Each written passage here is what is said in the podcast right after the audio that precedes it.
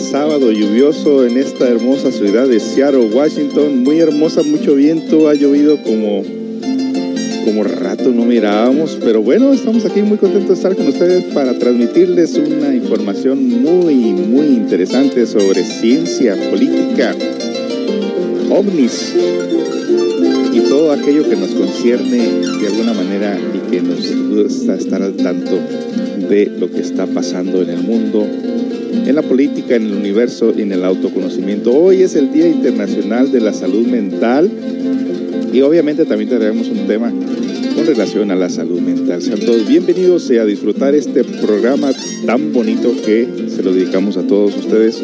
Saludos a todos en el globo terráqueo en diferentes partes que nos escuchen. Sean todos, pues una vez más, bienvenidos a Café y Cultura.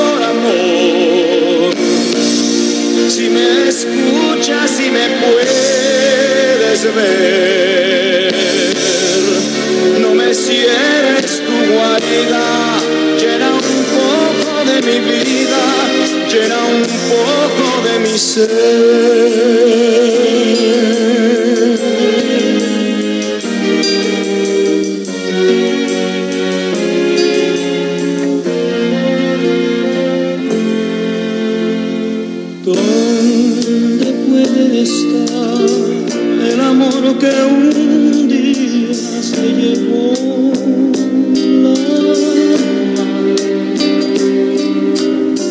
Cuando volverá, puede que no vuelva nunca más, quizá. Puede estar perdido, puede estar desfallecido quizás esté sentado a la puerta del pasado. Amor, amor, que te pintas de cualquier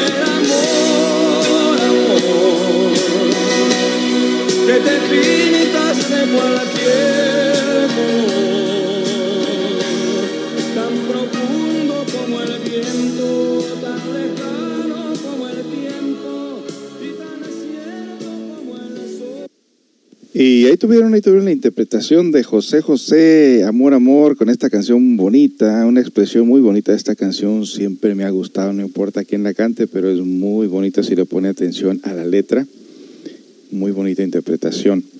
Y bueno, tenía el volumen un poco alto y apenas me di cuenta ya casi al final, pero ay, disculpe si se oía muy fuerte la interpretación de esta canción. Bueno, pues este día para ustedes traigo noticias muy interesantes eh, vamos empezando con noticias de el yonque de residuos que está circulando alrededor de nuestra atmósfera terrestre. Esto está, esto está impresionante, esto está alarmante.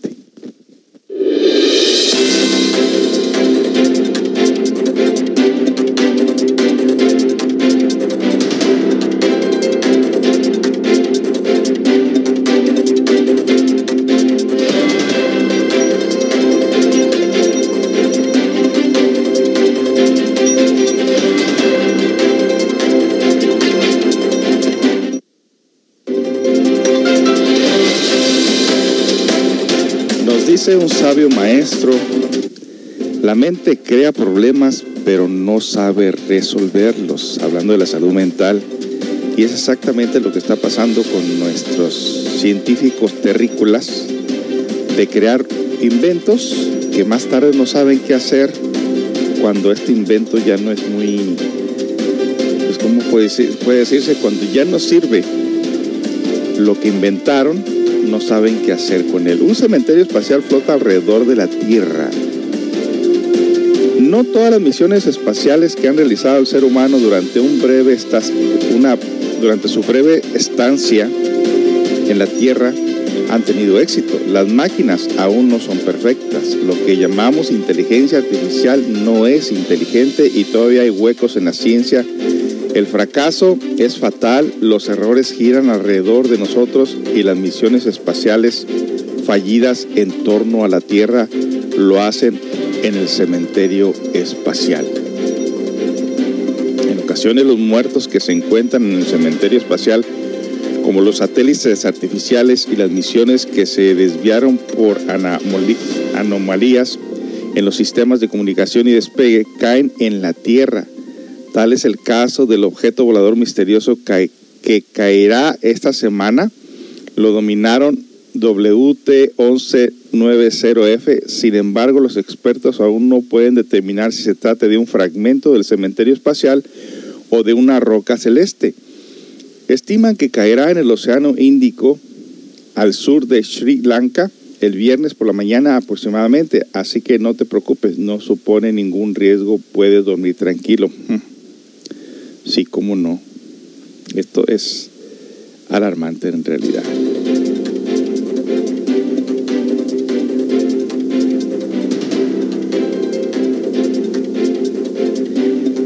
El objeto que mide aproximadamente 3 metros de largo podría ser un meteorito o un fragmento de nave de la época de la exploración lunar Miguel Bello Mora y su equipo de expertos en dinámica orbital, quien se ha dedicado al seguimiento de la basura espacial, comenta lo siguiente.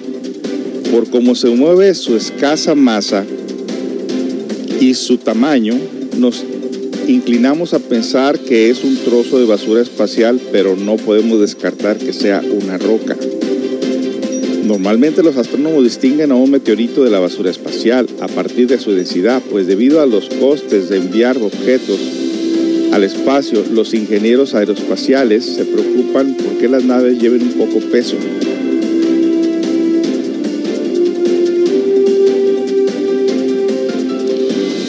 Me quitaron la noticia. ay, ay, ay, ay, ay, ay. Bueno, regresamos con más información de esto me quitaron la noticia de que no la estuviera aquí leyendo. ¿Dónde creen ustedes? A ver, a ver, a ver. Aquí está otra vez.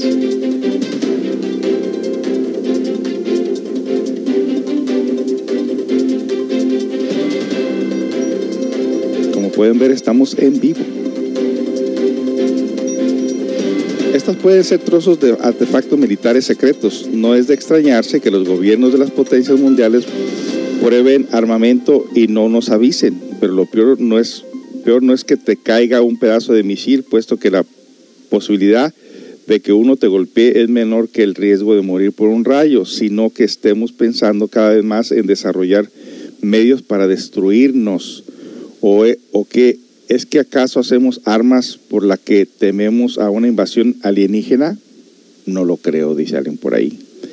Y bueno, esa es eh, parte de la noticia de este día sobre estos residuos que están flotando alrededor de nuestra atmósfera terrestre y que obviamente en algún momento estos pueden caer sobre nosotros como lo se presume según nos acaban de informar. Vámonos pues con otra noticia.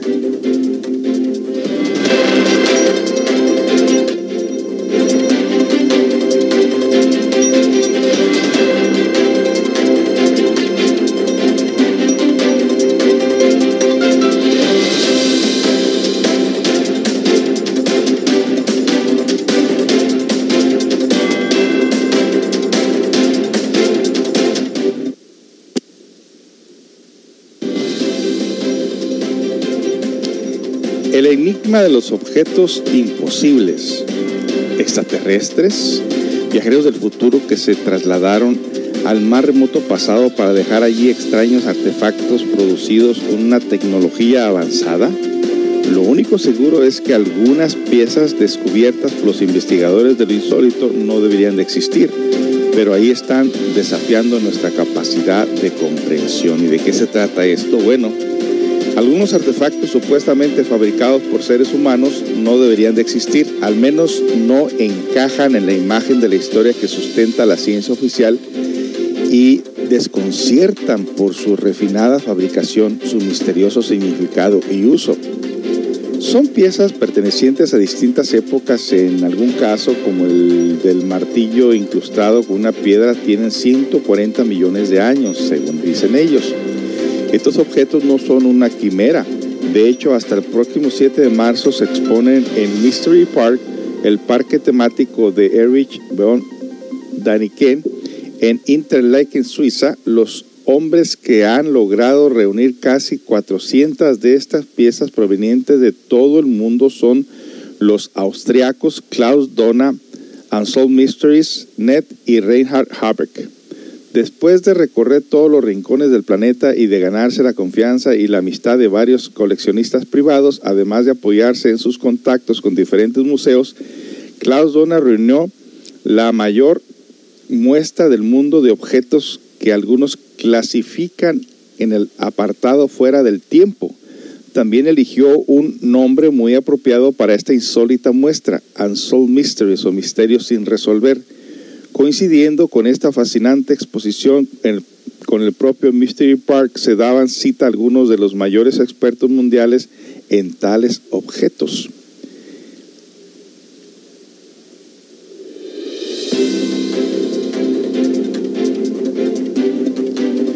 El que escribe esta línea no puede ocultar su admiración en las vitrinas muy vigiladas de la exposición lucen piezas de barro o cerámica que representan supuestos dinosaurios, aunque la ciencia sostiene que estos desaparecieron millones de años antes de la aparición de la especie humana, son las increíbles figurillas de Acambaro en México, otros de los objetos imposibles de esta exposición son los cráneos de cristal cuya talla requiere una avanzada tecnología. Hasta hace poco tiempo se pensaba que tales joyas solo existían en América, pero la holandesa Joki van Dieten ha descubierto cráneos similares en Chitin Air y el sudoeste de Mongolia y en Ucrania. La hipótesis de la existencia de una tecnología avanzada en la antigüedad fue refrenada por Reinhard Habeck. Este realizó un exhaustivo estudio del templo de Hathor de Endera, Egipto, en cuyas paredes aparecen objetos semejantes a bombillas eléctricas. Lo más interesante, según Habeck, es que algunos jeroglíficos parecen contener explicaciones técnicas sobre electricidad en el sur de Bolivia, el investigador italiano Giancarlo Bonfanti encontró máscaras y pipas de fumar de piedra volcánica. Increíble, ¿no?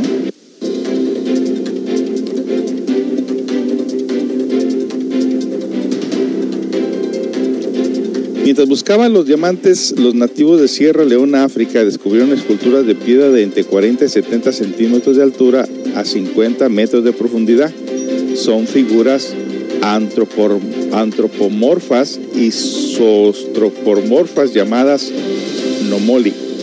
Las estatuas pueden tener cerca de 17.000 años de antigüedad y fueron investigadas por el aventurero y escritor italiano Angelo Pitoni.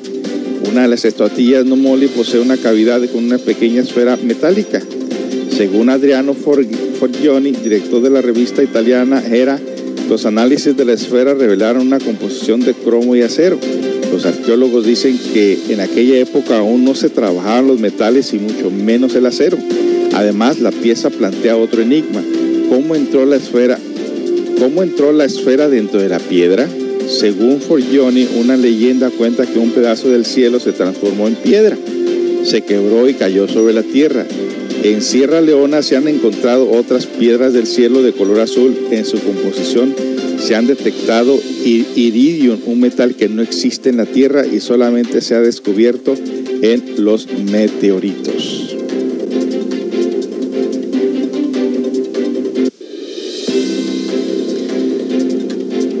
El tesoro de Crespi. Algunas de las piezas más desconcertantes de esta exposición provienen de la antigua colección del padre Crespi en Cuenca, Ecuador.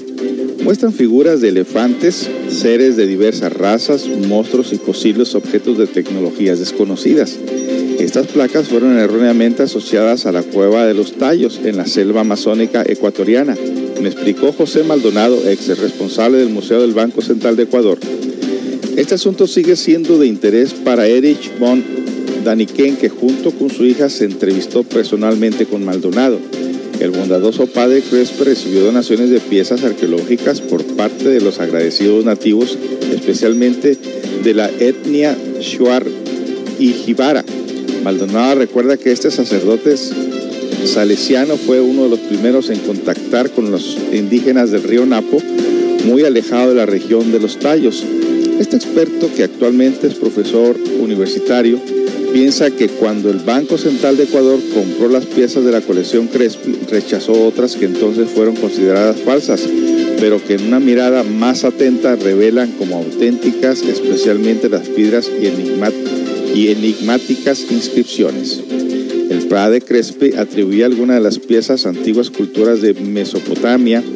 De hecho, en varias placas aparecen personajes de la mitología sumeria, babilónica y asiria Especialmente polémicos son las piedras de las cuevas Burros en Illinois, Estados Unidos. Se descubrió fue Russell Burroughs, pero jamás quiso revelar la localización de las cuevas donde las halló y por ello se duda de su autenticidad. Dichas piedras grabadas muestran bustos de personajes generalmente representados de perfil que se relacionan con diversas culturas de la antigüedad. Según Claude Donna, habría habría otros tesoros en esas cuevas, entre ellas sarcófagos, cadáveres momificados y diferentes objetos mortuorios de oro macizo. Pese a los escépticos, añade varios cazatesoros han localizado el lugar exacto de la cueva. Donna defiende la autenticidad de las piezas de Burroughs por la escritura grabada en algunas placas que el lingüista alemán Kurt Schiedmann ha identificado con una variante del sánscrito. Las piedras de Acambaro. El arquitecto y diseñador colombiano Jaime Gutiérrez Lega representó, Lega presentó la enigmática colección de piedras negras de la región de Sututausa. Algunas están grabadas con signos que no se relacionan con ninguna otra cultura colombiana. Otras son herramientas dedicadas y exquisitas. Sirvieron para cortar el cordón umbilical eh, y fueron fabricadas siguiendo reglas de representaciones matemáticas, integrando valores que aún hoy resultan complejos, me explicó Jaime Gutiérrez.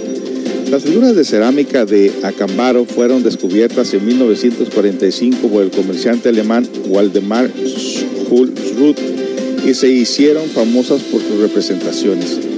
Dinosaurios de diversas especies, seres humanos monstruosos y otras criaturas desconocidas durante mucho tiempo se consideraron falsificaciones hasta que pudieron datarse. Actualmente los expertos estiman su antigüedad en unos, 300, unos 3.600 años. En aquel tiempo ya no habían dinosaurios desde hacía decenas de millones de años. Entonces, ¿cómo pudieron reproducir sus imágenes esos hombres prehistóricos?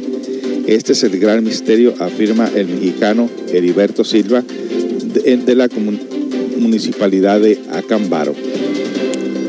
Y bueno, hasta ahí eh, con las noticias de esta noticia media extraña, media rara. Pero para que se dé cuenta ustedes que estas noticias no nos las pasan en nuestros noticieros locales y pues aquí la está escuchando con nosotros. Regresamos con más información. No se vayan.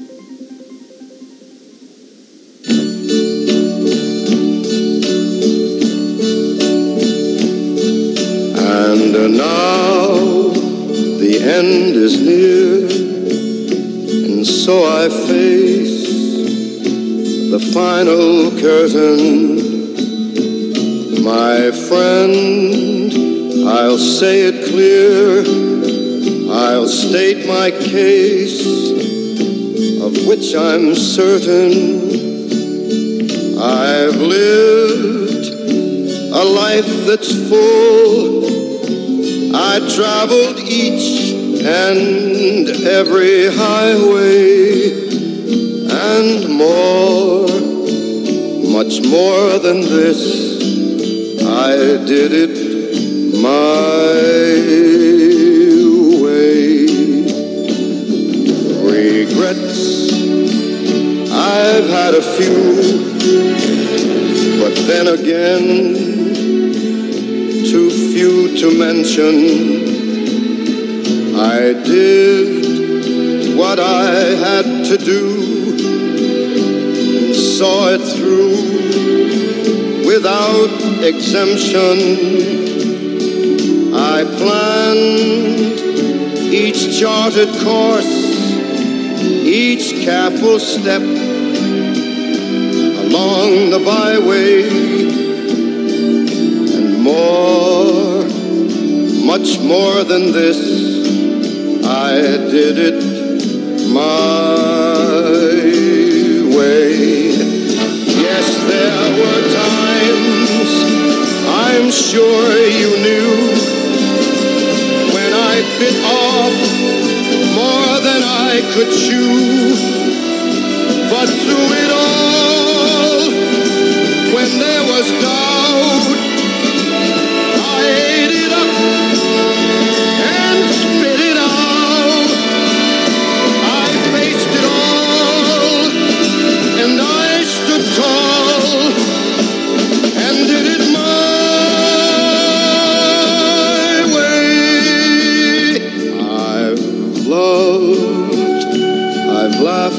cried, I've had my fill, my share of losing, and now as tears subside, I find it all so amusing to think I did all that. And may I say, in a shy way, oh no, oh no, not me. I did it my way. For what is a man? What has he got? If not himself, then he has not to say he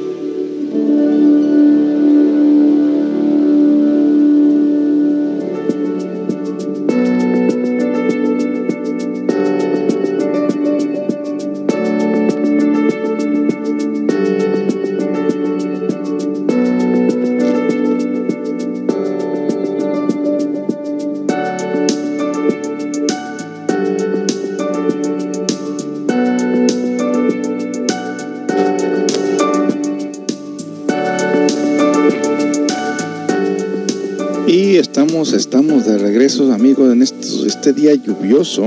Desde anoche empezó a llover, pero a cántaros, como decía mi abuelita por ahí. Y en verdad que amaneció súper lluvioso, nublado y con mucho viento. Pero contentos de estar aquí con ustedes en esta oportunidad de vida que se nos da en este Día Internacional de la Salud Mental. Qué buena falta hace pues tener estas organizaciones como la nuestra que sirven a la comunidad precisamente orientándoles de diferentes formas, de diferentes maneras para el crecimiento, que ayuda al crecimiento interior, refiriéndonos pues a modificar nuestra conducta. Nos vamos con otra, noticia que es alarmante, que ahí las noticias lo, lo mencionan así a vuelo de pájaro rápido, como porque primero ya nos dimos cuenta que los políticos no nos van a decir las cosas como están, precisamente así como no se nos dijo del COVID, tampoco se nos dirá de lo que está pasando, precisamente de lo que están calentando las cabezas de los políticos en este momento, en estos tiempos, donde Donald Trump parece que no quiere dejar la presidencia de ninguna manera y que en un momento dado, si se le permite, este señor puede, puede ocasionar una guerra. Y lo digo por lo siguiente. Eh, Donald Trump, la culpa del coronavirus ha sido de China y lo van a pagar. Eso fue lo que dijo en una, en una noticia, precisamente el 7 de octubre de este año. El mandatario criticó con dureza el manejo del brote de COVID-19 por parte de Beijing en un video en el que también anticipó que buscará garantizar una autorización de emergencia para el tratamiento de, con anticuerpos que recibió luego de contraer la enfermedad. El presidente de los Estados Unidos, Donald Trump, volvió a criticar a China por su falta de transparencia a la hora de manejar en el país en el brote inicial de COVID-19, asegurando que las autoridades de Beijing van a pagar un alto precio por lo que le hicieron a los Estados Unidos y al mundo el mandatario realizó la declaración en el marco de un video publicado en su cuenta de Twitter en el que también anticipó su voluntad de lograr autorización de emergencia de tratamiento con anticuerpos que él recibió en el hospital militar Walter Reed luego de contraer un nuevo coronavirus, que por cierto los religiosos lo están criticando ahorita, siendo que supuestamente él está en contra del aborto y sin embargo el tratamiento que se le dio fue hecho con fetos de un niño abortado, según dicen. El concreto se refería a un cóctel experimental de anticuerpos policionales de la compañía, farmacéutica Regeneron.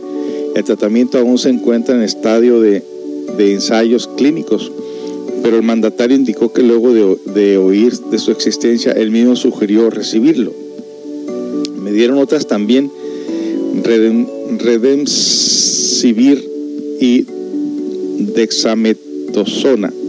Pero creo que esta fue la clave, fue increíble, me sentí bien de inmediato. Hace tres días ya me sentía igual que de bien que hoy, expresó Trump durante un pasaje del video. Al anunciar los resultados preliminares positivos a finales de septiembre, representantes de Regeneron se mostraron esperanzados acerca de la posibilidad de que los datos contribuyeran a una autorización de esta naturaleza por parte de la Administración de Alimentos y Medicamentos de Estados Unidos, FDA, por sus siglas en inglés. En la misma dirección se movía Eli Lilly, que, ha, que de hecho este miércoles aplicó para obtener la autorización de emergencia para su tratamiento. Nuestro equipo ha trabajado incansablemente en los últimos siete meses para descubrir y desarrollar estos potenciales tratamientos de anticuerpos, dijo al respecto Daniel Shorowski, director científico de la farmacéutica. Al igual que el caso de Regeneron, él y Lilly determinó en un estudio de su terapia que combina dos anticuerpos que funcionan juntos estaban mostrando ser eficientes en un estudio en 268 pacientes. Sus análisis mostraron que la proporción de pacientes con alta carga viral el día 7 de su enfermedad fue de 3% cuando fueron tratados con la terapia, comparada con 20,8% de los que recibieron placebo. Además, la tasa de hospitalización y visitas de emergencia relacionadas con COVID fue del 0,9% para los pacientes tratados con terapia combinada frente al 5,8% con placebo, una reducción de riesgo relativo de 84,%. El entusiasmo del mandatario por el tratamiento es palpable al punto que calificó como mucho más importante para, para mí que la vacuna. Dijo esto, yo, yo entré al hospital sin sentirme muy bien y a las 24 horas estaba genial, dijo. Ya quería irme. Eso es lo que quiero para todos que reciban el mismo tratamiento que el presidente porque yo me siento perfecto, expresó. Y en consecuencia aseguró de haber contraído la enfermedad fue una bendición disfrazada. Lo contraje, escuché sobre la droga y pedí que me la dieran. Fue sugerencia mía. Pedí que me la dieran y fue increíble cómo funcionó. Si no hubiera contraído la enfermedad, lo estaríamos evaluando junto con otras, dijo. Y bueno, eh, como pueden ver ustedes, ahora aquí está hecha esta, estos anticuerpos de fetos. Cuando Donald Trump supuestamente está en contra del aborto. Bueno, pues eso está por descubrirse.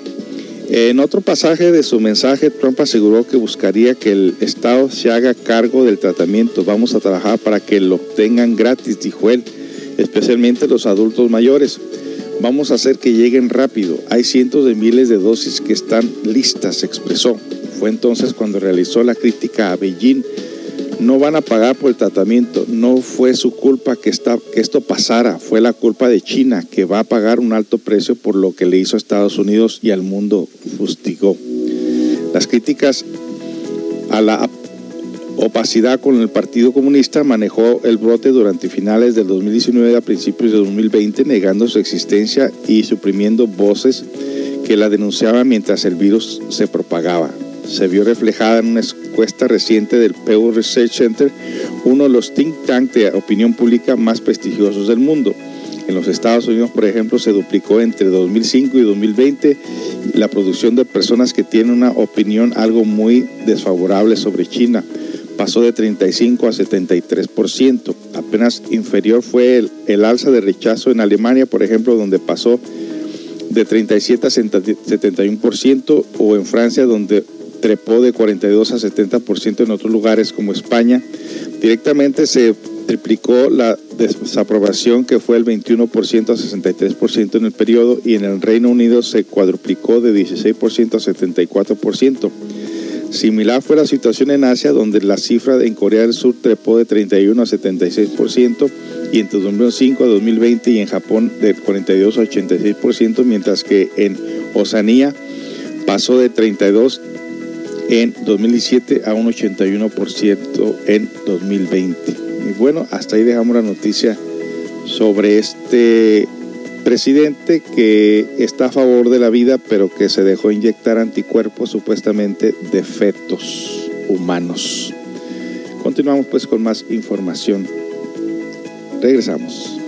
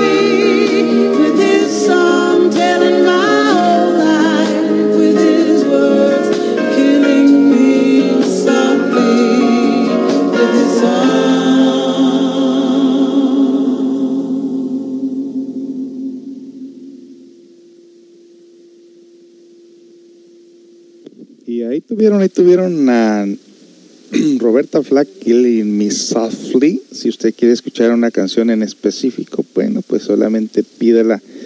Con mucho gusto mandamos un cordial saludo a todos nuestros familiares, amigos, conocidos, estudiantes, simpatizantes en todo el globo terráqueo, sobre todo las personas que escuchan la plataforma de Spotify y Anchor, que cada día, cada día son más y más y más y muchas gracias por su preferencia. Mandamos un cordial saludo a todos, todos ustedes. Y nos dice aquí en el live chat, eh, buenos días con tacitas de café y hojitas de otoño. Feliz sábado a todos, dice alguien más por aquí. Buenos días, don José. Feliz fin de semana para todos. Pues muy feliz fin de semana para todos ustedes. Eh, hoy es el Día Internacional de la Salud Mental. ¿Cómo le cambiaron el nombre para que no se oiga tan feo, verdad? Inteligencia emocional también le llaman. Y bueno, pues estamos muy contentos de estar aquí con ustedes en este día lluvioso, fresco, otoñal, aquí en la hermosa ciudad de Seattle, Washington.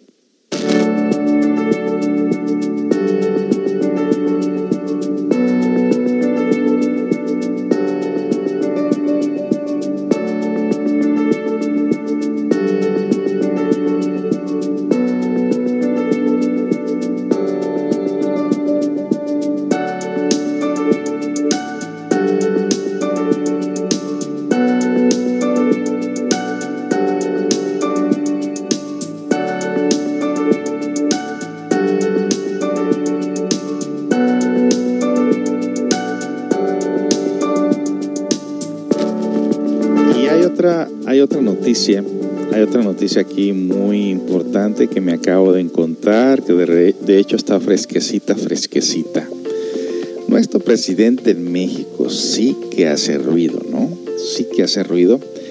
En este día 10 de octubre del 2020, que si no me equivoco, si no me equivoco, Pues sí, es el día de hoy. Surge en primera plana de Infobae esta noticia de López Obrador, que le pidió a la Iglesia Católica humildad y una disculpa pública a los pueblos originarios de México. En una carta entregada por Beatriz Gutiérrez, el presidente insistió al Papa Francisco sobre este tema, sin embargo el Vaticano ya ha pedido perdón por la conquista. Sigue todavía, ¿no? A lo largo de la administración del presidente de México, Andrés Manuel López Obrador, uno de los temas más recurrentes cuando habla de la historia del país ha sido la petición de disculpas hacia los pueblos originarios por parte de la monarquía española y la Iglesia Católica debido a los hechos que sucedieron durante la conquista, tópico que volvió a ser relevante las últimas horas. En una carta entregada por Beatriz Gutiérrez Müller al Papa Francisco, López Obrador insistió en que tanto la Iglesia Católica, la monarquía española y el Estado mexicano debemos ofrecer una disculpa pública a los pueblos originarios que padecieron de las últimas, de las más oprobias atrocidades para saquear sus bienes y tierras y someterlos desde la conquista de 1521 el pasado reciente. Antes de esta oportunidad, el mandatario mexicano habló en este asunto el 30 de septiembre cuando mencionó que no descartaba de que este hecho se diera durante los festejos de los 200 años de la consumación de la independencia. En esa ocasión incluso dijo que su administración ofrecerá disculpas al pueblo chino por los asesinatos contra migrantes en la región lagunera durante la revolución. Sin embargo, las autoridades eclesiásticas ya han emitido una postura al respecto. En 2019 el Vaticano recordó en julio del 2015 en su viaje a Bolivia, Francisco, primer papa latinoamericano de la historia, pidió humildemente perdón, no solo por las ofensas de la propia iglesia, sino por los crímenes contra los pueblos originarios durante la llamada conquista de América. Aquí quiero detenerme en un tema importante, porque alguno podrá decir con derecho que cuando el Papa habla del, del colianismo, colianismo se olvida de ciertas acciones de la Iglesia, afirmó el Papa argentino en un acto de los movimientos populares en Santa Cruz de la Sierra, donde reconoció con pesar que se han cometido muchos y graves pecados contra los pueblos originarios de América en el nombre de Dios. Asimismo, el Vaticano también mencionó que esta situación ya la reconocieron otros antecesores de Francisco como Juan Pablo II, quien en octubre de 1992 pidió perdón a las poblaciones americanas por las injusticias cometidas contra sus antepasados. La iglesia que durante estos 500 años os ha acompañado en vuestro caminar hará cuanto esté en su mano para que los descendientes de los antiguos pobladores de América ocupen en la sociedad y en las comunidades eclesiales el puesto que les corresponde, afirmó el pontífice polaco.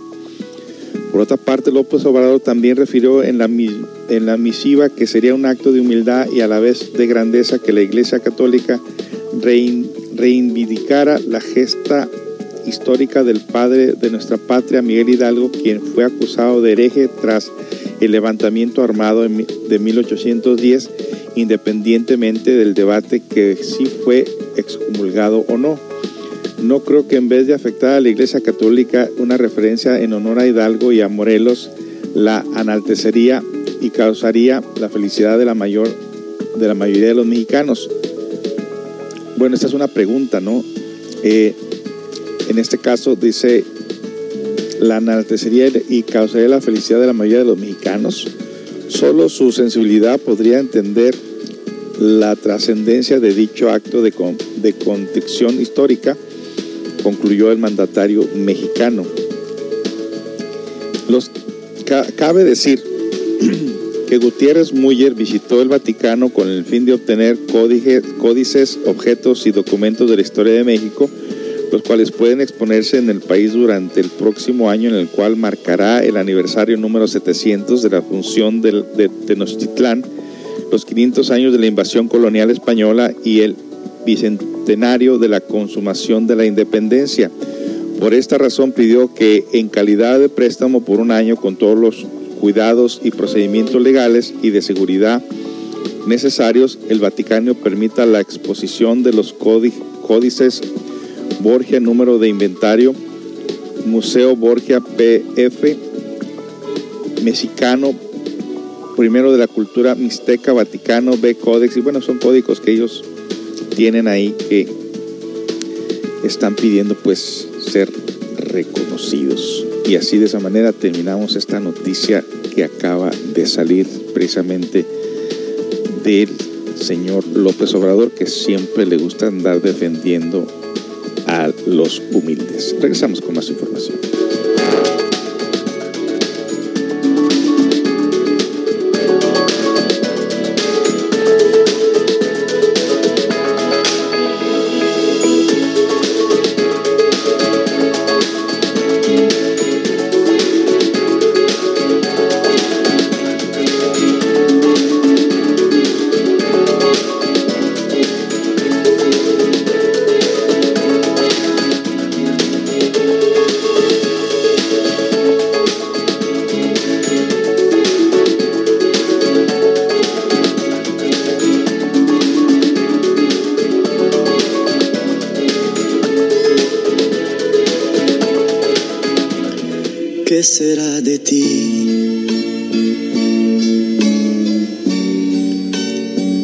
Necesito saber hoy de tu vida.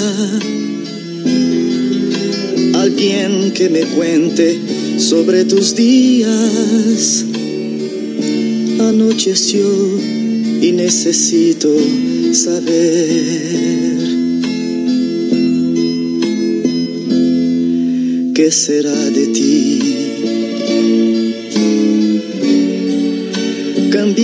Sin saber toda mi vida, motivo de una paz que ya se olvida. No sé si gusto más de mí o más de ti.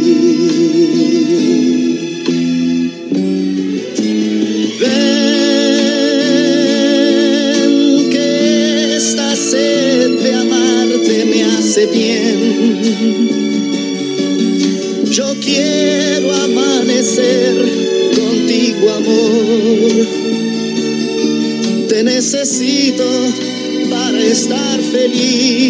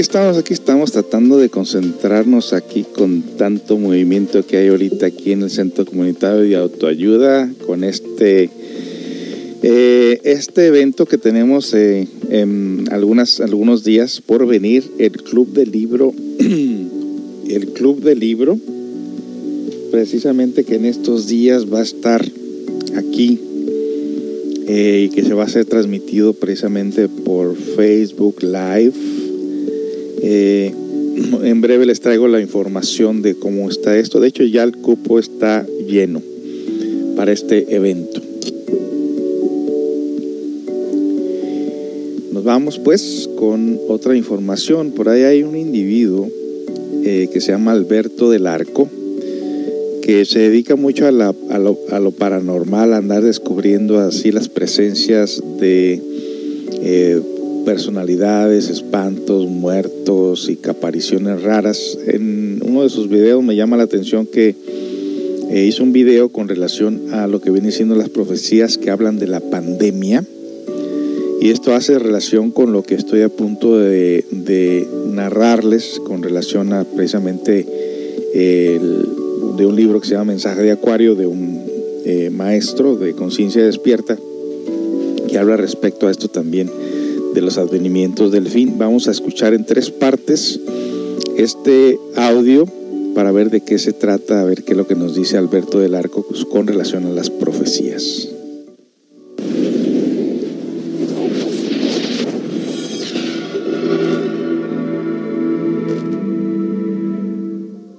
Si existe un tema de conversación obligado en el mundo entero en estos momentos, el que acapara miradas en titulares de diarios, noticieros y redes sociales es sin duda todo lo que esté relacionado con la pandemia ocasionada por el COVID-19.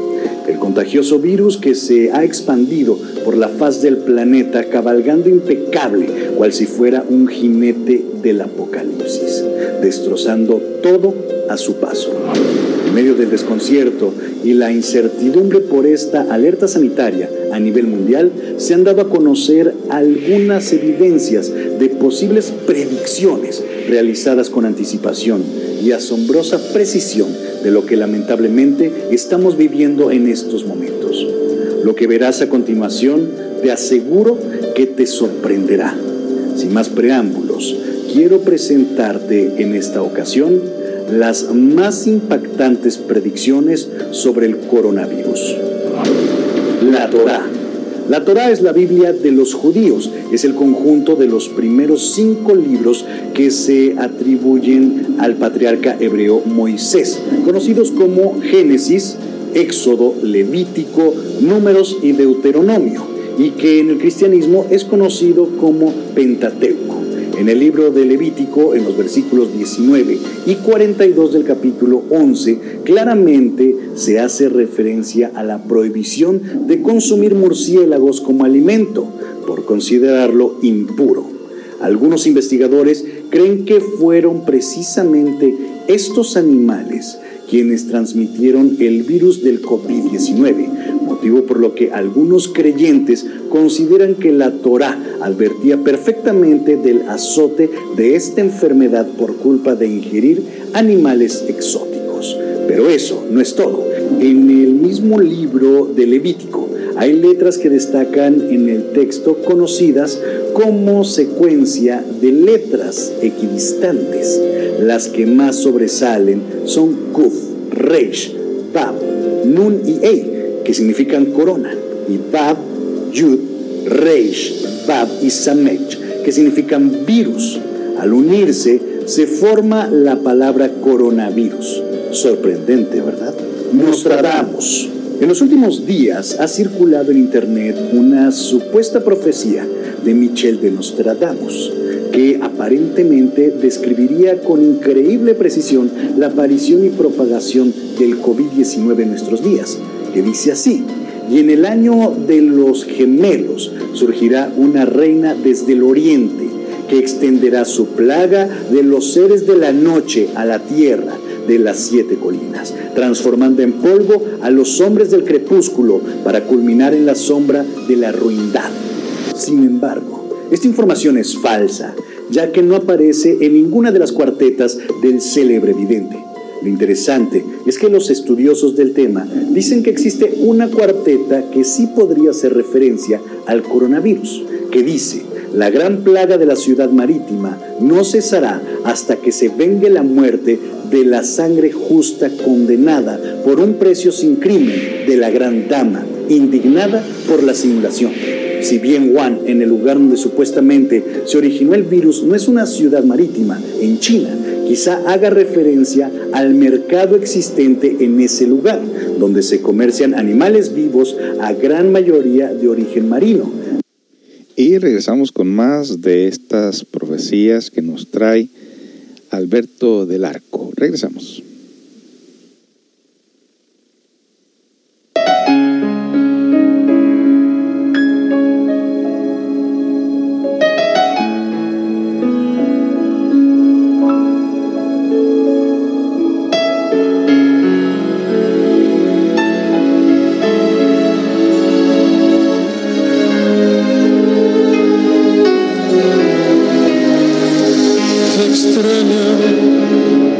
Se extrañan las noches sin estrellas, como se extrañan las mañanas bellas.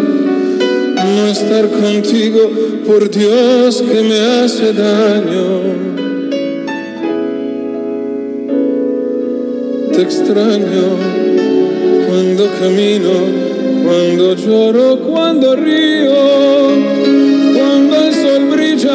cuando hace mucho frío, porque te siento como algo muy mío.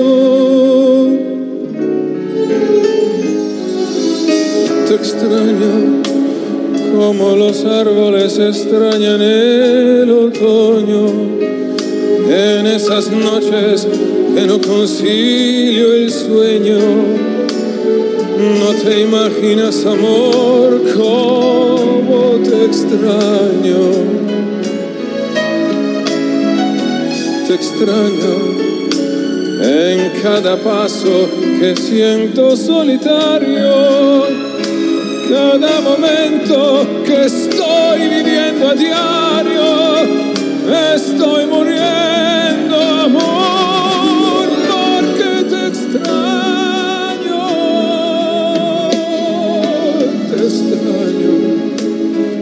cuando la aurora comienza a dar colores con tus virtudes, con todos tus errores, por lo que quieras, no sé,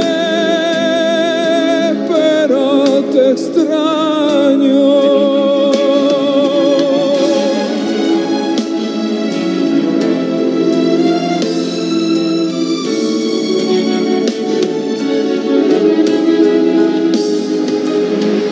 Extraño, como los árboles extrañan el otoño, en esas noches que no concilio el sueño. No te imaginas, amor, cómo te extraño. Te extraño en cada paso que siento solitario cada momento que estoy viviendo a diario, estoy muriendo amor, porque te extraño, te extraño cuando la aurora comienza a dar colores con tus virtudes, con todos tus errores, por lo que quieras.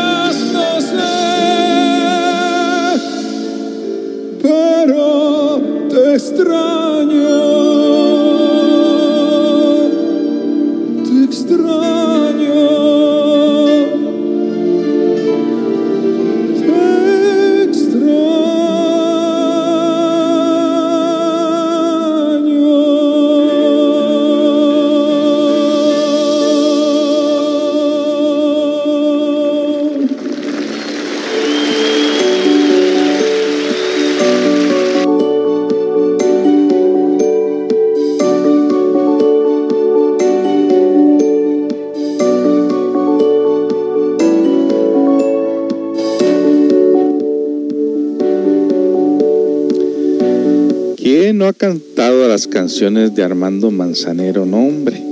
Todo el mundo ha cantado esas canciones tan bonitas, tan una bonita expresión de, de amor hacia la mujer con estas canciones. Bueno, vamos a continuar con esta segunda parte de las profecías que hablan de la pandemia según algunas investigaciones que han hecho por ahí. Y luego lo vamos a aterrizar en el autoconocimiento, como siempre es nuestra costumbre, aterrizar todo en el autoconocimiento. Regresamos pues. La sangre justa condenada por un precio sin crimen sería la de los inocentes afectados aparentemente por un conflicto político y económico entre China y los Estados Unidos. Y la gran dama, indignada por la simulación, no sería otra más que la sociedad mundial al descubrir el verdadero trasfondo del contagio.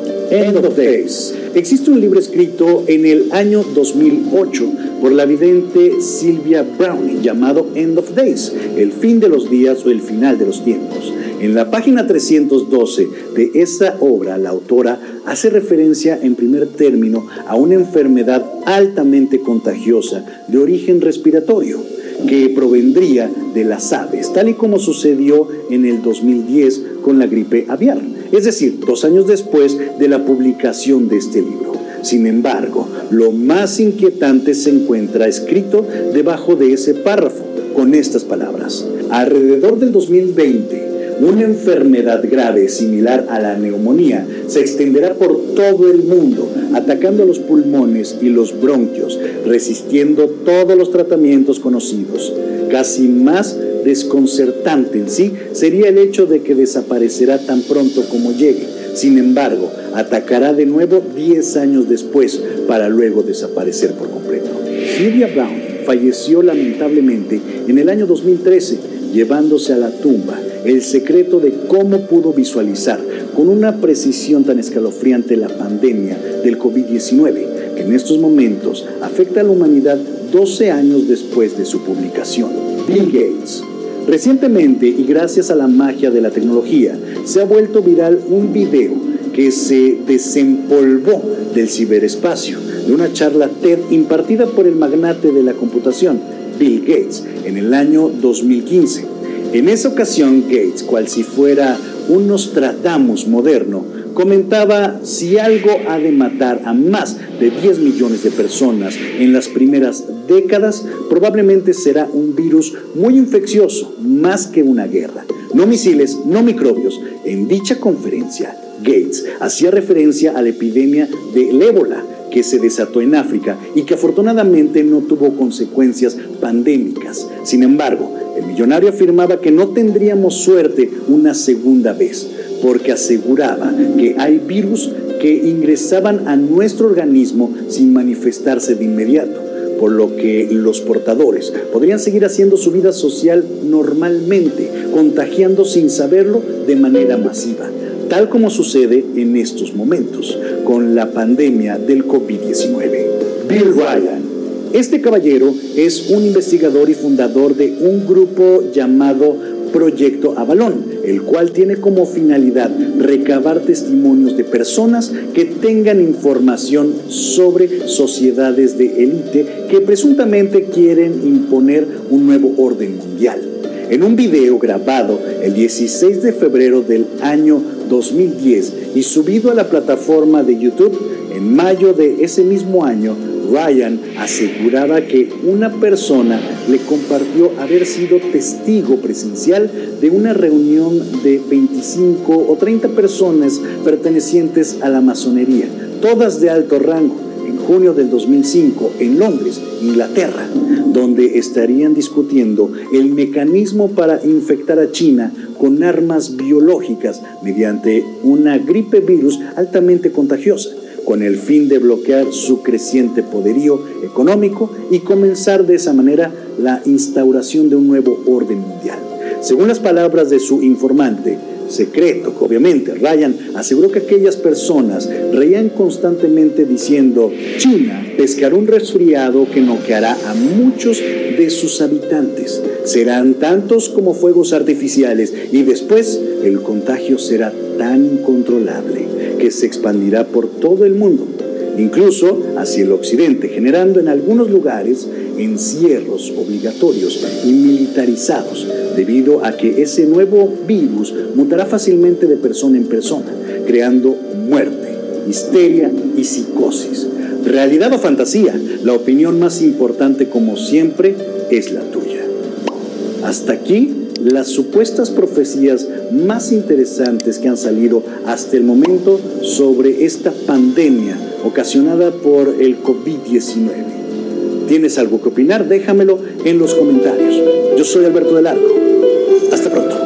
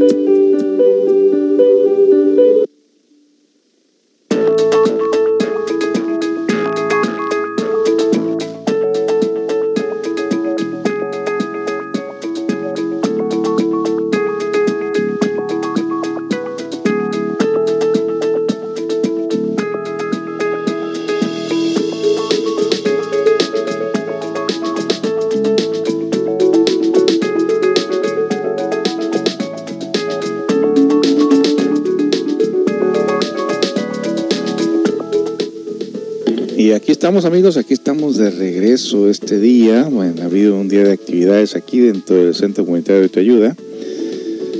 Se están preparando, nos estamos preparando para el Club del Libro. Eh, tengo entendido que de mañana en 8 tendremos este Club del Libro que ha pegado bastante y que mucha gente lo espera ansiosamente por el- la buena experiencia que se siente cuando estamos estudiando en Zoom, grupo, un libro muy interesante. Y en esta ocasión está estudiando un libro que se llama Despierta ya o algo así, de Anthony de Mello. Eh, un libro muy, muy práctico, un libro que yo tengo pequeñas fracciones de libros de él y tiene una manera de pensar muy amplia, muy bonita, muy libre.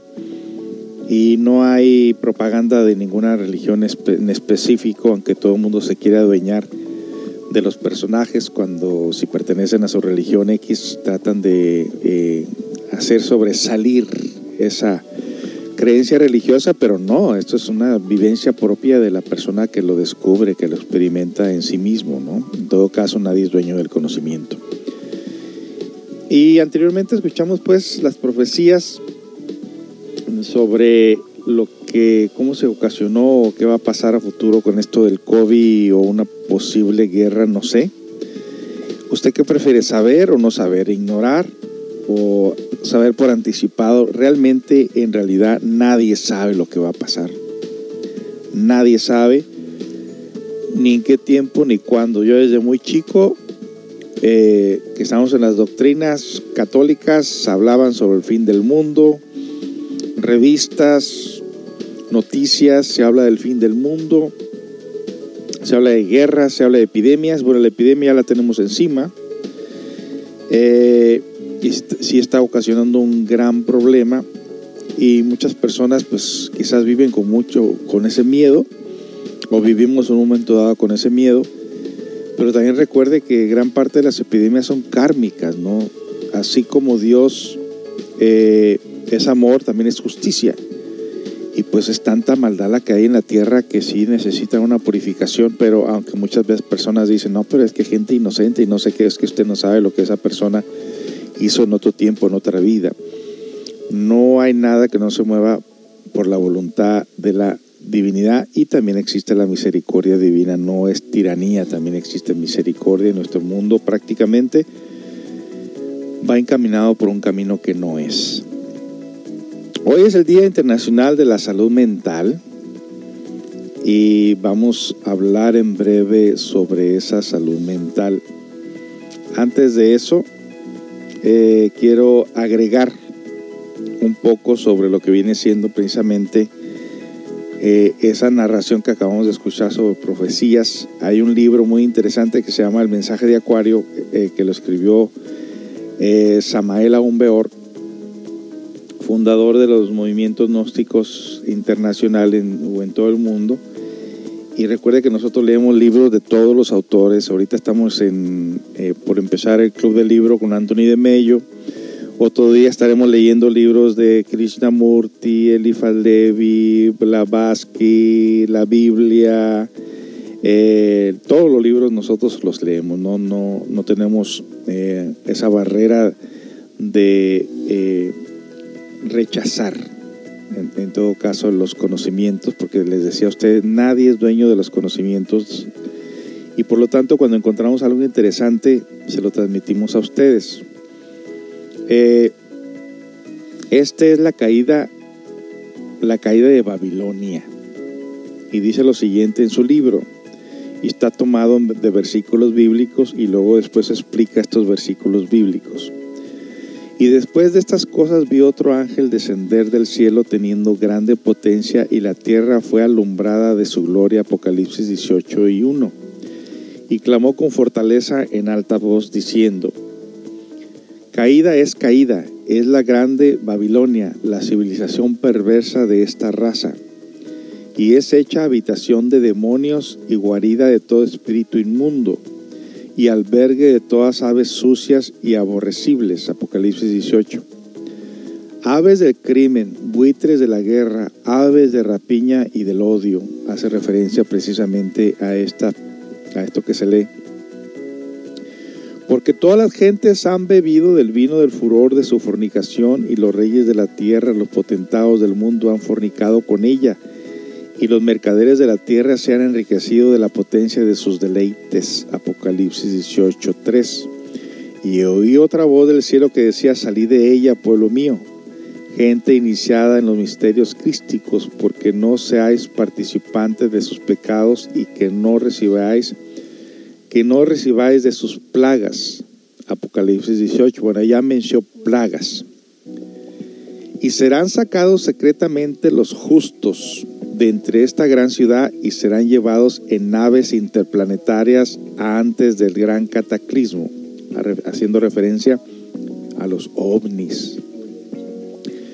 Perecerán los perversos moradores de la tierra porque sus pecados han llegado hasta el cielo y Dios se ha acordado de sus maldades. Apocalipsis 18:5.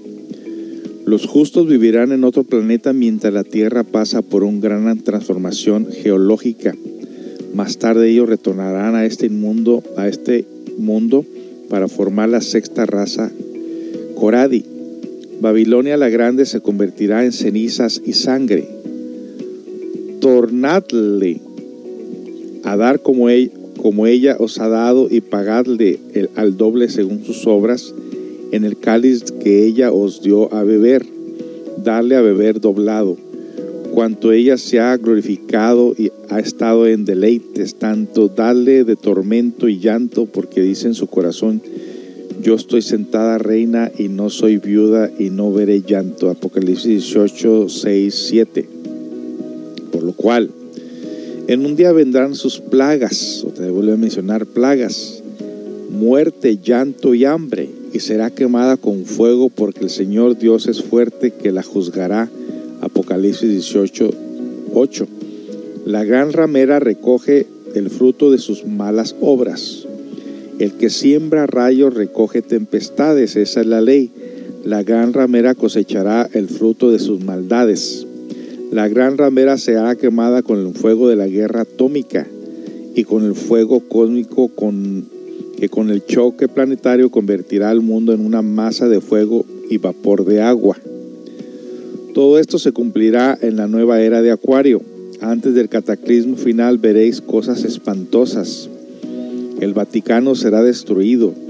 Las grandes ciudades del mundo serán reducidas a cenizas, sangre y ruinas. Los dineros no valdrán y los seres humanos se matarán por un mendrugo de pan. La gran Babilonia se convertirá en polvo. Regreso con más de este tema de las profecías del Apocalipsis de San Juan. Triste, lamentable, pero recuerde que sí estamos viviendo pues en los tiempos del fin.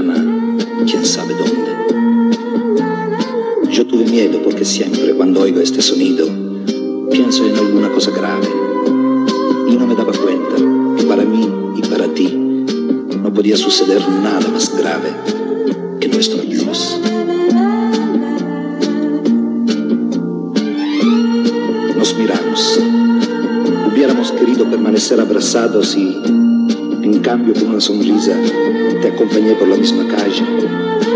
Te besé como siempre y te dije dulcemente, la distancia, sabes, es como el viento. Apaga el fuego pequeño, pero enciende aquellos grandes.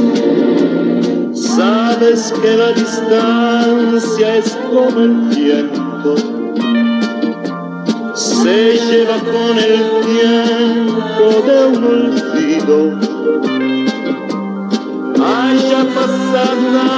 Es un incendio que me quema el alma. Yo que creía siempre ser más fuerte, me ilusionaba amor en olvidarte. Y en cambio estoy aquí a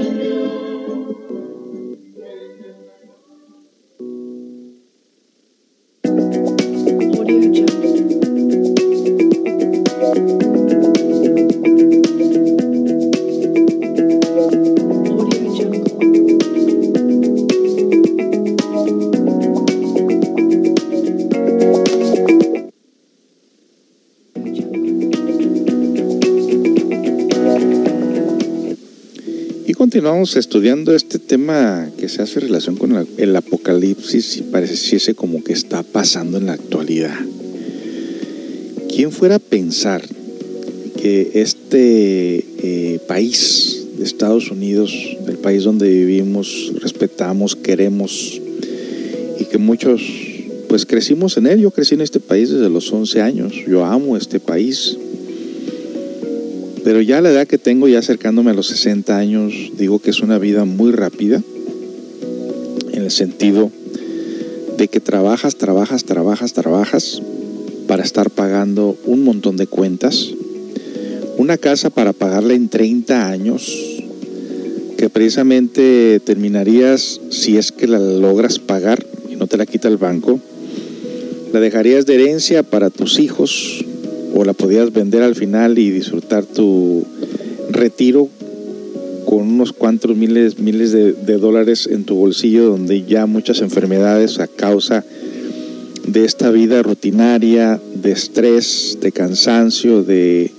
poco eh, disfrute, en el sentido de pocas vacaciones y de que te la pasas acelerado en los freeways, en las calles, la gente tóxica, el ambiente de vida que te, reprime, te, te sofoca y que gran parte de las personas pues llegamos a los 50 años, ya 60 años con un montón de enfermedades, pues algo nos indica que algo está mal, ¿no? Eh, y precisamente eh, mucha gente se va acostumbrando a ese ritmo de vida, pero llegas a un momento de tu edad que dices, momento, o sea, ¿dónde voy a parar yo con todo esto? Yo no puedo ser, no puedo estar al tanto de este sistema de vida ya como a mi edad. Tengo algo que hacer con mi vida, ¿no? Y entonces empiezas a hacer modificaciones y a hacer cambios porque no te quieres pasar el resto de tus días eh, con enfermedades mortales o, o estresado, ¿no? Que el estrés en realidad es la causa de muchas enfermedades. Entonces este país, que pareciera el país más potente del mundo, ahora está siendo castigado por el karma, precisamente por la cuestión de vida, que tenemos una vida muy desmesurada, muy egoica, y que nos están dando una gran lección con esto del coronavirus. Fí- Fíjese lo que dicen respecto a esto.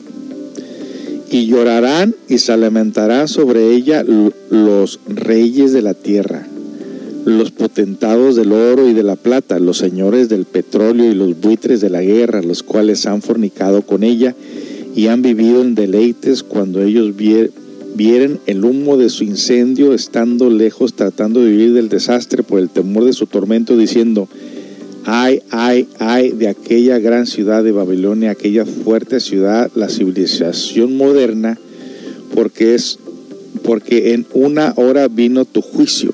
Apocalipsis 18, 9, 10. Y los mercaderes de la tierra lloran y se lamentan sobre ella porque ninguno compra más sus mercaderías. Mercaderías de oro y de plata y de piedras preciosas y de perlas y de lino fino y de escarlata y de seda y de grana y de toda madera olorosa y de todo vaso de, de marfil y de todo vaso de madera preciosa y de cobre y de hierro de mármol y canela y olores y ungüentos y de inciensos y de vino y de aceite y flor de harina y trigo, de bestias y de ovejas y de caballos y de carros y de siervos y de almas de hombres. ¿No es, ¿No es esto lo que nos está pasando ahorita con la economía? ¿Cuántos negocios están cerrando? Apocalipsis 18, 11 y 13 hasta que las almas de hombres hacen negocio los mercados, hasta con las almas de los hombres hacen negocio los mercaderes de la tierra. ¿Y qué hace referencia con esto? Pues mire, que religiosamente todo el mundo se quiere pelear a la gente, se quieren pelear las almas, se comercia con las almas, se hace contrabando humano, se secuestra gente, se hace negocios con los cuerpos de las personas. Esto es triste, ¿no? Pero ¿a poco no tenemos tanta maldad en la tierra? Secuestran niños para vender los órganos al mercado negro. Se secuestra gente entre propios familiares para, para pedir eh, dinero. Se matan a sus padres recientemente aquí en Estados Unidos. Un individuo descuartizó a su propia madre. Y no pertenecía a, ninguna, a ningún cartel. Es un tipo esquizofrénico enfermo que mató a su propia madre. O sea, estamos en tiempos críticos. Está afectando mucho. El acercamiento del cólubo se está afectando, como lo dijo el maestro Raúl, está afectando las mentes de las personas. Esto está, esto está grave, esto está pasando ahorita. Estas profecías son para este tiempo. Y los frutos del deseo de, de, tu alma se apartaron de ti, y todas las cosas gruesas y excelentes te han faltado, y nunca más las hallarás. Apocalipsis 18 a 14. La guerra atómica acabará con todo. Mientras llega la catástrofe final, los mercaderes de estas cosas que se han enriquecido se pondrán lejos de ella, huirán de las ciudades por temor de su tormento llorando y lamentando y diciendo, ay, ay, aquella gran ciudad, la civilización moderna que estaba vestida de lino fino y de escarlata y de grana y estaba dorada con oro y adornada con piedras preciosas y de perlas. Apocalipsis 18, 15, eso hace relación a la vanidad del mundo. Porque en una hora han sido desoladas tantas riquezas y todo patrón y todos los que viajaran en naves y marineros y todos los que trabajan en el mar se estuvieron, se estuvieron lejos. Y viendo el humo de su incendio dieron voces diciendo qué ciudad era semejante a esta gran ciudad. Apocalipsis 17, 18. Apocalipsis 18, 17, 18.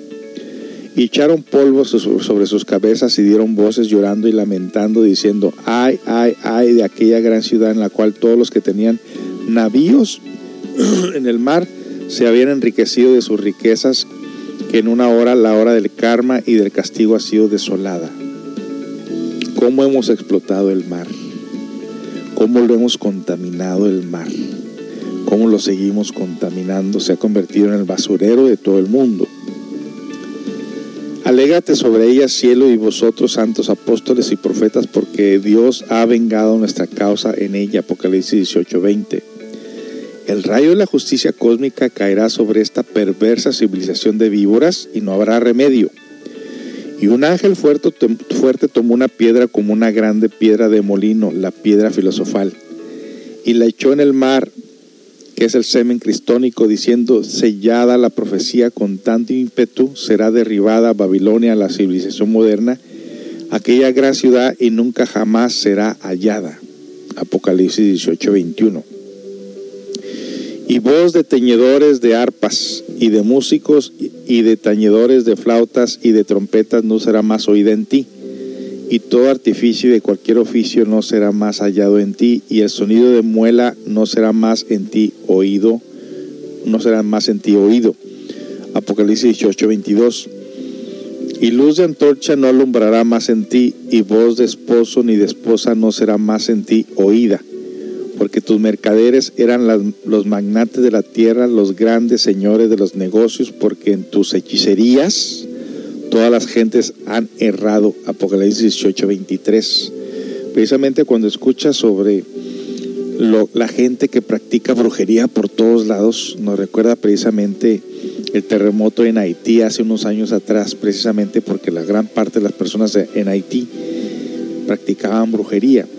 Cuando vas atrás a la historia y encuentras la información sobre la Atlántida, te das cuenta que cuando los tiempos del fin la gente empieza a practicar hechicerías o hay mucho homosexualismo, lesbianismo y mucha podedumbre en la cuestión de la sexualidad, el tiempo del fin está cerca, en todo caso. Y precisamente la Atlántida fue destruida con el diluvio universal precisamente cuando nosotros como seres humanos nos habíamos desconectado del árbol, del árbol de la filosofía y caímos en la degeneración sexual, brujerías y toda clase de fechorías y vino la destrucción. Hechicería es el becerro de oro. Hechicería es la idolatría, hechicería es el escepticismo del materialismo dialéctico, hechicería es explotación de almas, hechicería es magia negra, brujería, etc. Por todo esto será destruida Babilonia la Grande, la madre de todas las fornicaciones y abominaciones de la tierra y en ella fue hallada la sangre de los profetas y de los santos y de todos los que han sido muertos en la tierra. Apocalipsis 18, 24. Entonces, tras esta advertencia, precisamente nos están diciendo que no viene nada bueno nosotros como humanidad. Sin embargo, sin embargo, habla de que los justos serán extraídos, por salvados entre medio de las ruinas para hacerlo, para ser, eh, para ser puestos o, o para ser eh, ubicados en un lugar donde la catástrofe no se haga presente, porque siempre, en todos los tiempos, en todas las catástrofes, Dios selecciona la mejor semilla. Y es la semilla, como el granjero que va a elegir la semilla para sembrar la tierra, procura que la semilla no tenga polilla, procura que la semilla no esté podrida, procura que la semilla esté sana, precisamente para volver a cultivar la tierra con ella. Regresamos con más información. Usted tiene el chat si quiere mencionar o, dialogar o preguntar. Ahí tiene el chat en la plataforma de FM Caster FM. Regresamos con más información.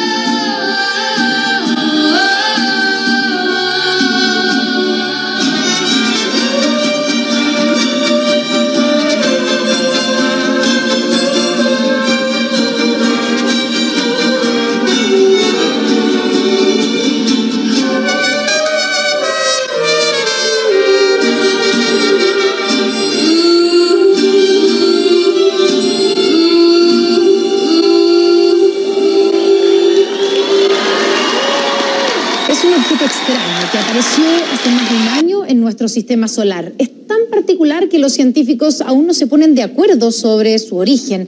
La última teoría de científicos de Harvard es que podríamos haber estado en presencia de restos de una nave extraterrestre. Ha sido una pregunta que científicos innumerables veces han tratado de responder. Ha sido interpretada incluso en varias películas. El Día de la Independencia, Mars Attacks y la Guerra de los Mundos, por ejemplo, plantean con temor o humor esta posibilidad. ¿Hay vida más allá del planeta Tierra? ¿Existen los extraterrestres? Aunque todavía nadie ha logrado comprobarlo, hoy se abre una nueva posibilidad. Este misterioso objeto con forma de cigarrillo fue visto dando vueltas por el sistema solar hace un año. Fue primero identificado como un cometa, luego como un asteroide y fue bautizado como Oumuamua, que en hawaiano significa un mensajero que llega desde un pasado lejano. Primero le pusieron un nombre de asteroide, de cometa, después un nombre de asteroide y después cuando empezaron a ver bien la órbita, el objeto venía de fuera del sistema solar. Es un objeto que viene de, de otro lado, de otra estrella de alguna parte. Y es el primero conocido dentro de la categoría de interestelar. Oumuamua tendría unos 400 metros de largo y su trayectoria comenzó fuera de nuestro sistema solar. Se movió alrededor del Sol y luego pasó la órbita de Júpiter. A lo largo de su recorrido aceleró su velocidad, algo extraño para un objeto de este tipo y que llevó a plantear a un grupo de investigadores del Centro Smithsonian de Astrofísica de Harvard que podría tratarse de una nave espacial, un objeto fabricado en otra civilización y enviado a la Tierra. se acelere porque es un cometa, la verdad es que está descartado. La otra posibilidad es que la radiación solar que le pega en un lado lo vaya empujando. Pero la radiación solar produce un empuje, pero que es muy débil. Es posible que pudiera ser un objeto manufacturado por alguien muy lejos y que salió volando para acá.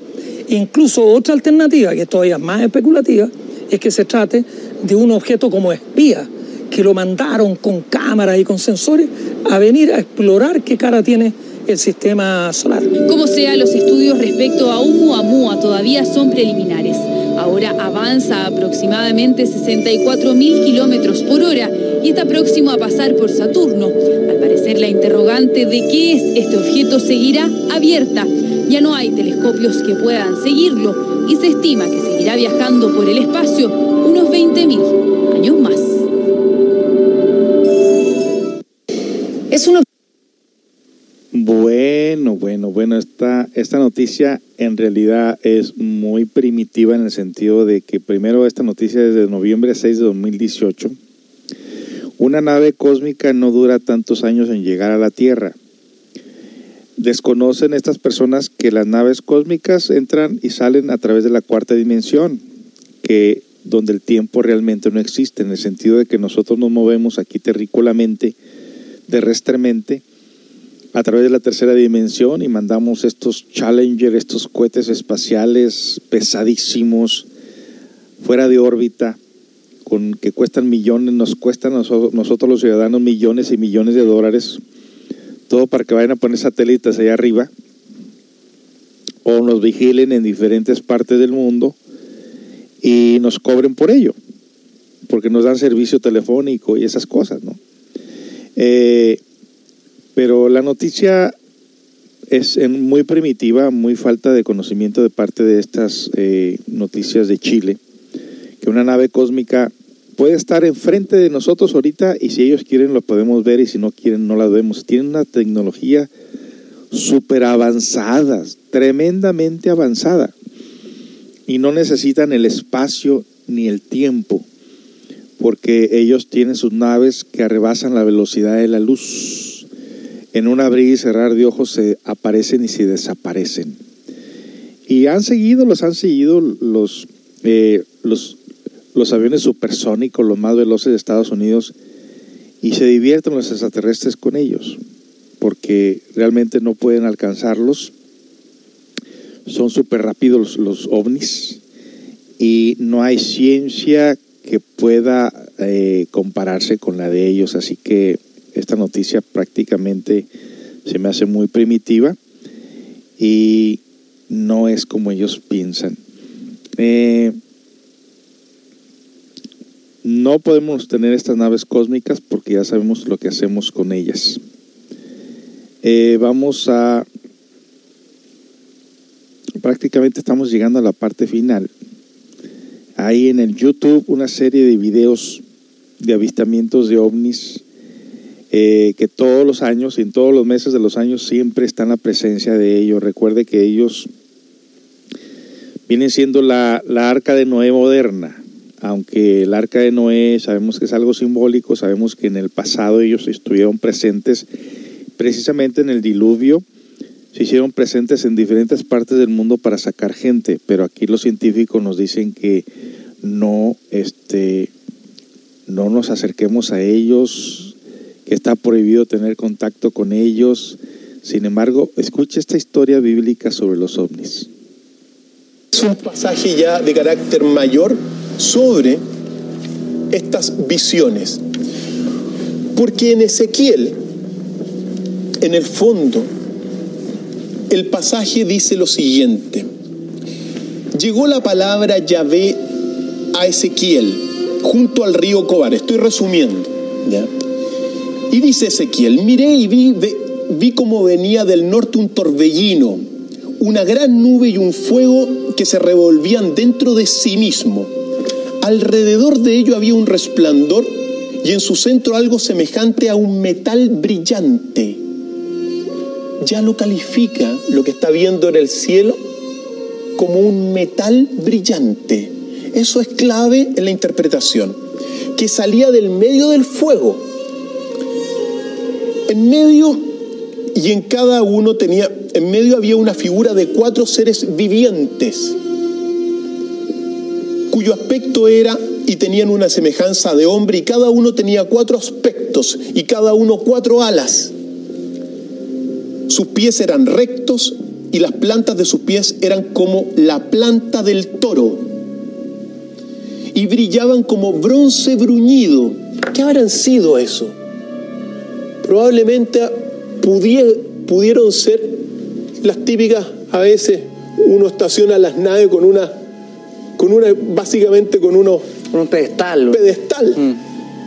sin ninguna pata, es decir, era, era como un muñón que llegaba como el, el toro, se asentaban las naves. Por debajo de alas, a, las cuatro, a los cuatro lados salían brazos de hombres, todos, cuatro, todos los cuatro tenían el mismo semblante y las mismas alas que se tocaban las unas a las del otro. Dice también en un, en un, pasaje, había entre los vivientes fuego como de brasas encendidas como antorchas, que discurrían entre ellos, del fuego salían rayos, los vivientes iban y venían como el relámpago. Y mirando a los vivientes, Ezequiel dice, descubrí junto a cada uno de ellos una rueda dispuesta como si hubiese una rueda dentro de otra rueda, como muestra esta imagen. ¿Qué artefacto está describiendo en la pregunta? ¿Qué artefacto vio Ezequiel? Y al menos estas imágenes que estábamos viendo recientemente grafican un poco lo que los artistas contemporáneos, contemporáneos un poco lo interpretan. Al ir los vivientes giraban junto a ellos las ruedas y cuando se alzaban de la tierra los vivientes, se alzaban también las ruedas. ¿De qué estamos hablando? Es la pregunta. ¿Qué es lo que Ezequiel vio con sus propios ojos y los describe?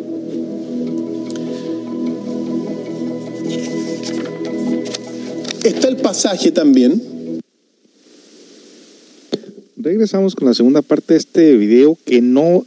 Eh, no es propiedad, bueno, aquí parece que lo puso Mentiras y Verdades de la Red y está muy interesante, solo que la palabra Yahvé está cambiada, es Jehová y no Yahvé, es diferente la palabra, pero todo lo demás está muy interesante de esta historia de, los tiempos de Ezequiel, de que las naves cósmicas, los extraterrestres ya hacían mención, ya hacían presencia en aquel entonces. Regresamos con más.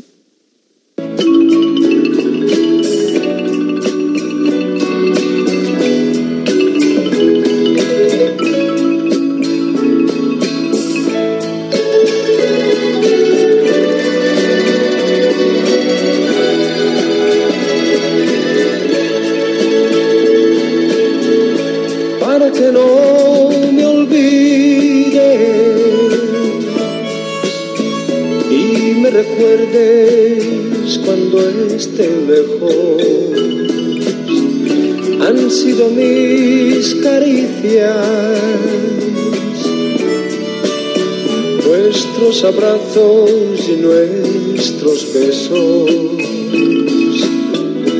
para que no me olvide y esté presente en todos tus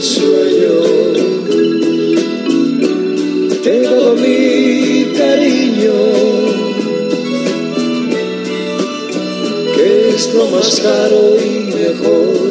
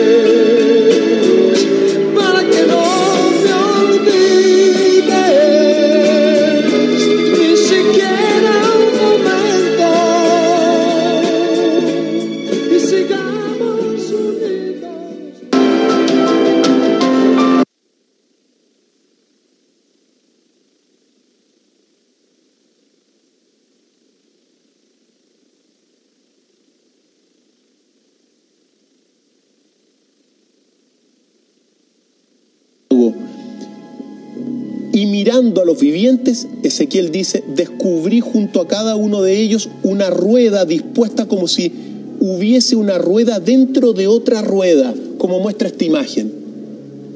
¿Qué artefacto está describiendo en la pregunta?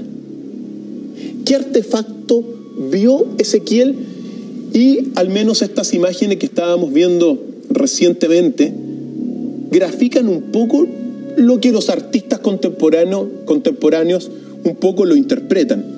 De cintura hacia arriba, era como el fulgor de un metal re- resplandeciente y de cintura hacia abajo como el resplandor del fuego y todo en derredor suyo resplandecía. Ojo con esto, esta era la apariencia de la imagen de la gloria de Yahvé.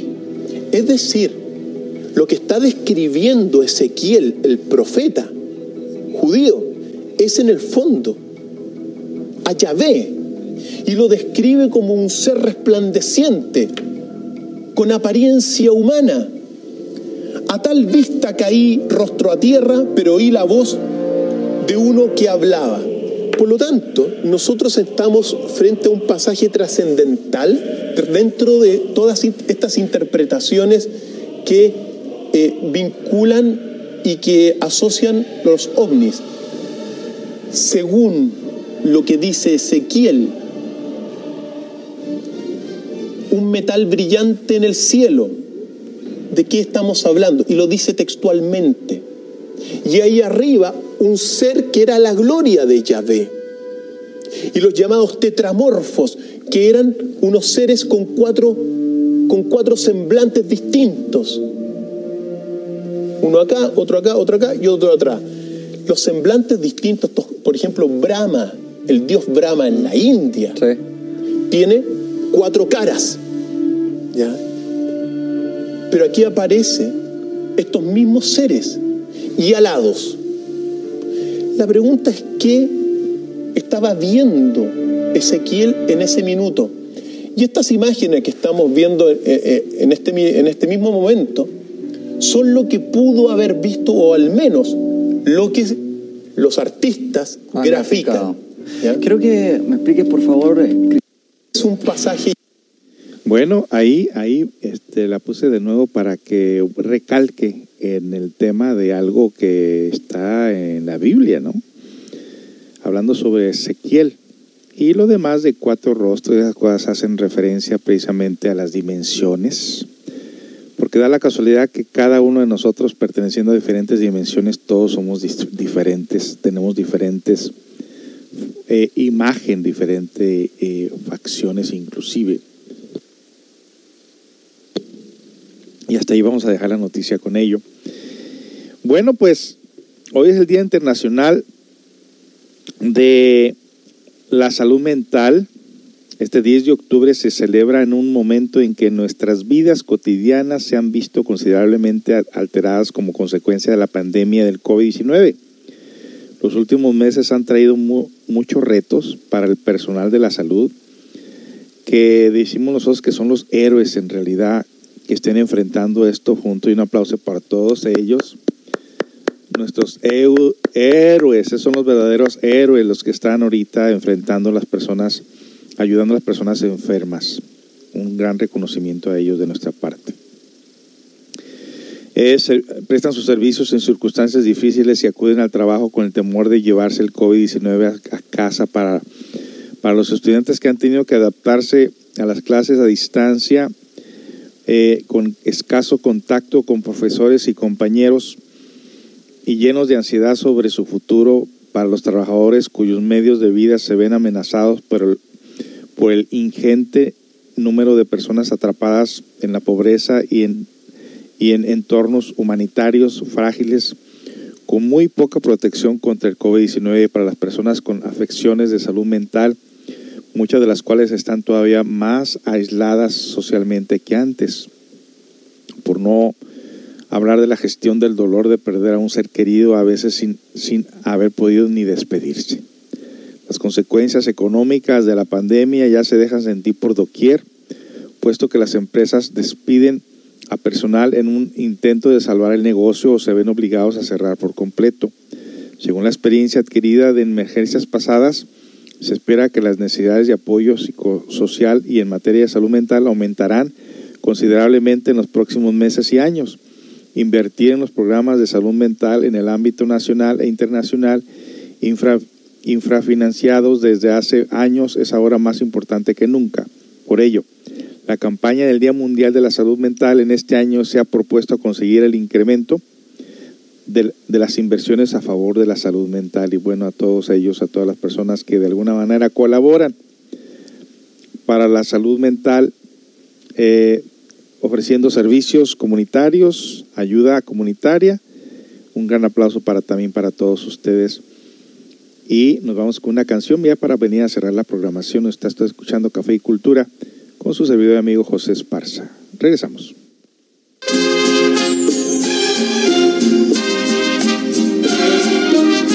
Martín Urieta este poema.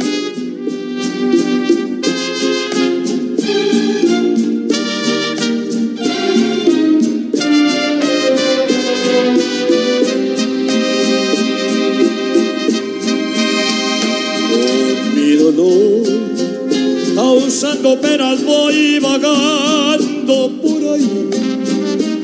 No hay una frase de cariño para mí. Todos me miran con desprecio y con rencor. Mi corazón está cansado, muy cansado de sufrir, que muchas veces le he escuchado repetir estas palabras que me llenan de dolor. Urge una persona que me arrulle entre sus brazos, a quien contarle de mis triunfos y fracasos, que me consuele y que me quite de sufrir.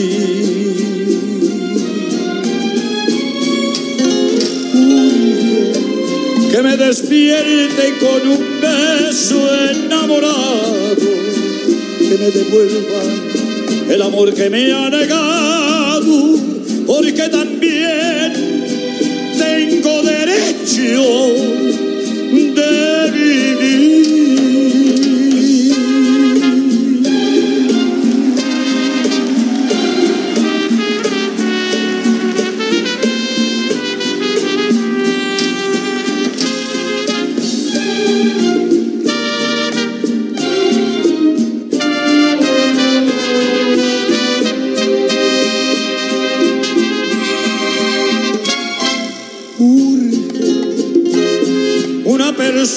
me arrulle entre sus brazos, a quien contarle de mis triunfos y fracasos, que me consuele y que me quite de sufrir.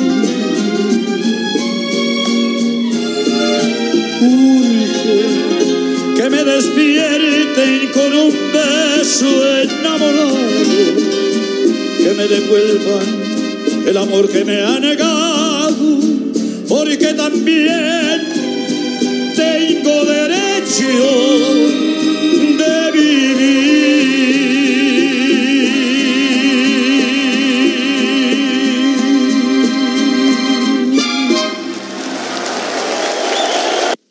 Y se aventó, se aventó Don Chente con esa canción. Es una canción de las preferidas de mi suegro Jesús Cortés.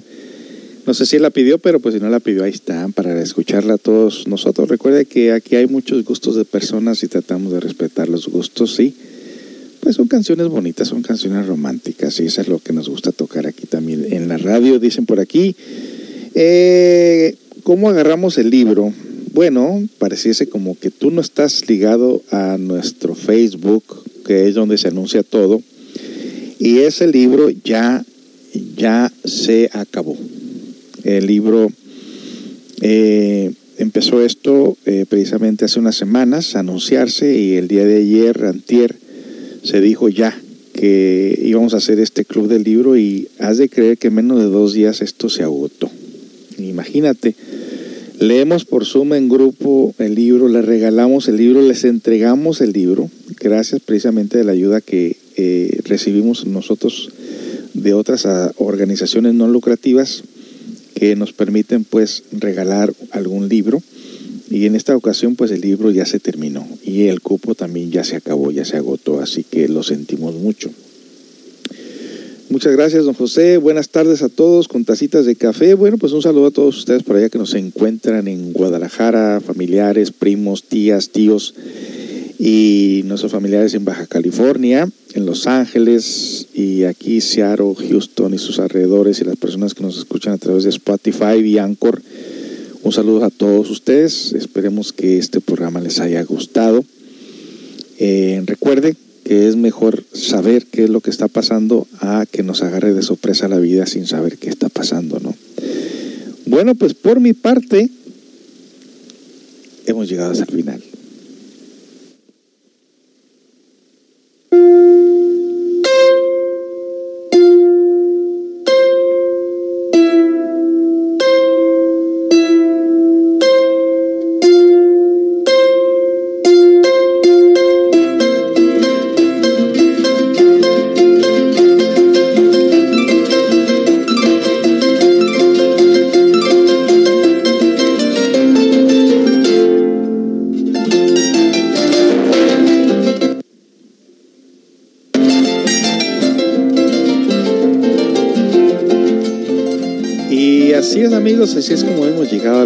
Final de este tema, de esta programación de este día, el día de domingo, que es mañana. No eh, estaremos aquí porque tenemos alguna reunión por ahí, pero eh, estaremos aquí, Dios mediante, el próximo sábado, si, es, si no antes, ahí les avisamos en la plataforma de FM, Caster FM. Eh, tengan todos muy buen día. Recuerden estar alertas, usar su máscara, tomar las precauciones necesarias y sobre todo conservar la salud mental. Si no está integrado a nuestro Facebook, simple y sencillamente entre a Facebook Live, busque Centro Comunidad de Autoayuda de aquí de Seattle, Washington. Ahí mirará nuestras fotos, nuestras actividades y de esa manera usted está al tanto de los programas que tenemos para ustedes, la comunidad. Sean todos pues muy, muy eh, bienvenidos a este método, a esta forma de vida, este, estos programas que ofreceremos para todos ustedes con mucho cariño, con mucho amor. Y visite la plataforma de Spotify, que tenemos más de 240 audios disponibles para que usted escuche en el momento que usted quiera, para que pueda compartirlo, bajarlo, pausarlo. Son muchos beneficios que tiene pues esa plataforma del podcast. Hasta la próxima amigos, hasta la próxima.